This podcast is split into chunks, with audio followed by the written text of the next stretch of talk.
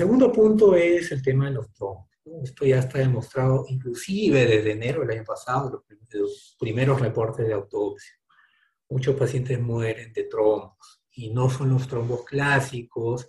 En los reportes de caso, la mayoría eran de, de las arterias principales. En este caso no es así.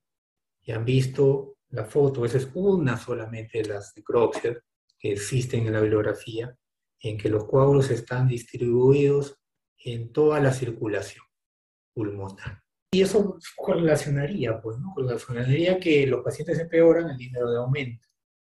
Y al menos en este caso y en otros casos posteriores que hemos tratado en el pabellón, al aumentarle la dosis de anticoagulantes, el paciente bajaba el dinero de mejoraba clínicamente, como este caso que les he presentado. Ojo, también había casos que no mejoraban.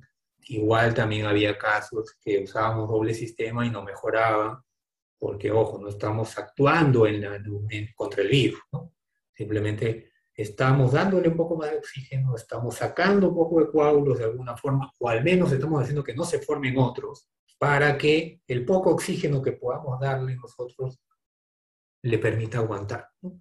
Entonces, algo que esto sí es una apreciación mía, no, no, no lo he encontrado aún, puedo decir aún porque ya hay unos ensayos clínicos publicados hace poco, ¿no? En el New England, que podríamos monitorear el dímero D para que decidir no solo el aumento de la anticoagulación, sino profiláctica, ojo, estamos hablando ahorita de profilaxis, porque, oh, nuevamente aclaro, en este caso se demostró una trombosis pulmonar en el GT en tomografía con contraste.